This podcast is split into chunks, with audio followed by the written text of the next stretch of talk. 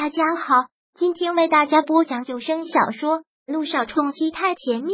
想阅读电子书，请关注微信公众号“朝会阅读”，并回复数字四即可阅读全文。第九百五十五章设计他是我的责任，我不会推脱。对那件事，公司已经对我做出了处分。如果觉得不够，再对我做任何的处分，我也不会有意见。但这并不代表我要为了弥补我这次的错。去做我不可能去做的事。对此，柳微微丝毫不让。刘总监，这句话你说错了。我刚才说了，去跟方云晨接触，你是公司最适合的人选。想当初，萧谈就是你拿下的。那时候你跟程飞争总监之位，你怎么不说那是营销和供应上的事？但话又说回来，像萧少这样的人物，是出了名的冷傲。谁都没有把握能在萧少那里全身而退，而你做到了，就足见刘总监在这方面的能力。连萧少都拿下了，更何况一个方云琛？难道刘总监不是最合适的人选吗？再说，以现在你萧太太的身份，你亲自去谈，谁还敢不给你面子呢？他咄咄逼人，让柳微微猛然怒有先生，更感觉到浓浓的一股屈辱感。足见刘总监在这方面的能力，哪方面的能力？是他拿下了萧谈，又要怎样理解？当初拿下了萧谈的这个案子，后来又嫁给他为妻子，这些人还不知道在背后都说些什么。现在又让他去找方云琛，也要他拿下方云琛。想到这儿，柳微微紧紧的攥紧了拳头，想到他跟方云琛那些过去，也想到当初。他又是怎样被动的一步步进了萧谈的陷阱？这一次，他怎么可能再去跟方云琛接触？接触的后果是什么？那位李经理的话一出，全部的人也纷纷跟着起哄。的确，他说的咄咄逼人，也处处是理，其他人自然是信服。而这些话在柳微微听来，却是莫大的讽刺。他猛然站起身，很是坚决的说道：“我不同意，不管怎样。”我都不会跟方云琛接触。如果公司一定要做这样的决定，那我辞职。柳微微的话一出，全场哗然，就连欧长风都是大大的震惊，也跟着站起身来，很是惊愕的看着柳微微。全欧亚珠宝的人，没有人不知道柳微微是怎么一步步爬上来的。从一个打杂工到如今的设计部总监，花了他八年的时间，可以说他现在成功了。在欧亚，除了欧长风之外，没有人能比得过这个小丫头。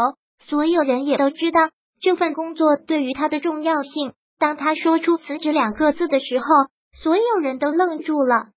但反过来又想了想，很快的，他们又找到了答案。他现在也不单单是刘总监了，更是肖太太。嫁给了萧谈，一辈子不工作都吃不完，所以也就不稀罕这个总监了吧。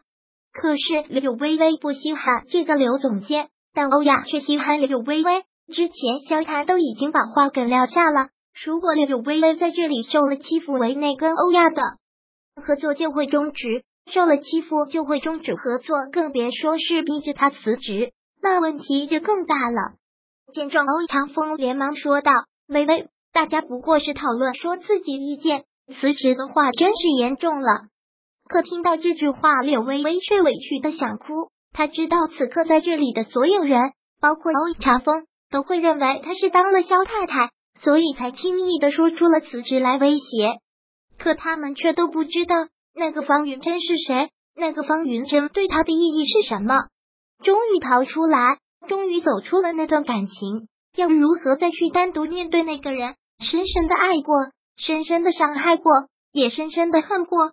如何再心平气和的面对？如何能像当初面对萧谈那样淡然的说出“方先生，你好，我是欧亚珠宝的珠宝设计师柳微微。”现在柳微微在欧亚已经成了国宝级的人物，就连欧长风都要敬着她，更何况是他们了。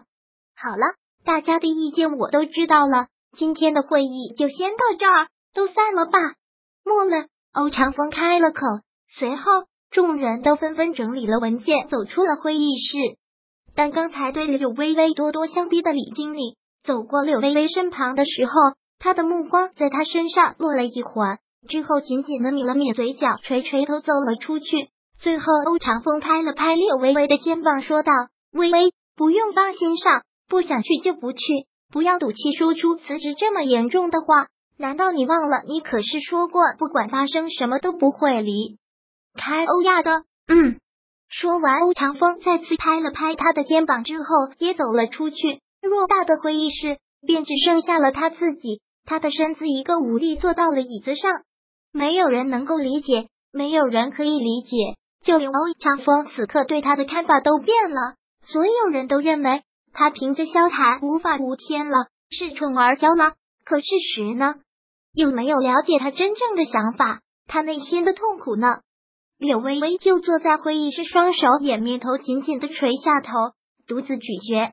而走出去的李经理走到洗手间处，四周看看，没有人，便拿出了电话，很是小心的拨上了一个电话。接通之后，他很是恭敬小心的说道：“真是抱歉了，方总，该说的我都按照您吩咐的说了，可他不同意，而且反应很强烈，都说要辞职了。但我是尽力了，我真的是一字不差的说了，而且我还知道了。”电话那边冷冷的口气。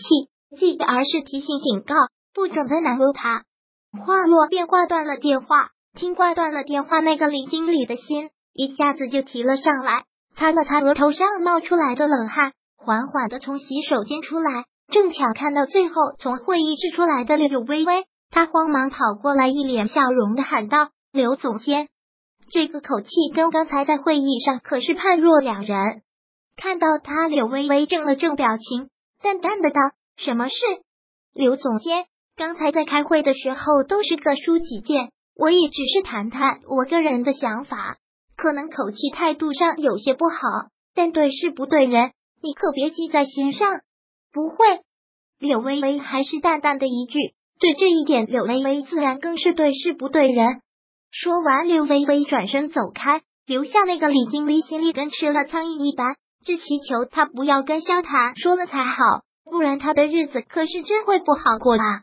本章播讲完毕，想阅读电子书，请关注微信公众号“朝会阅读”，并回复数字四即可阅读全文。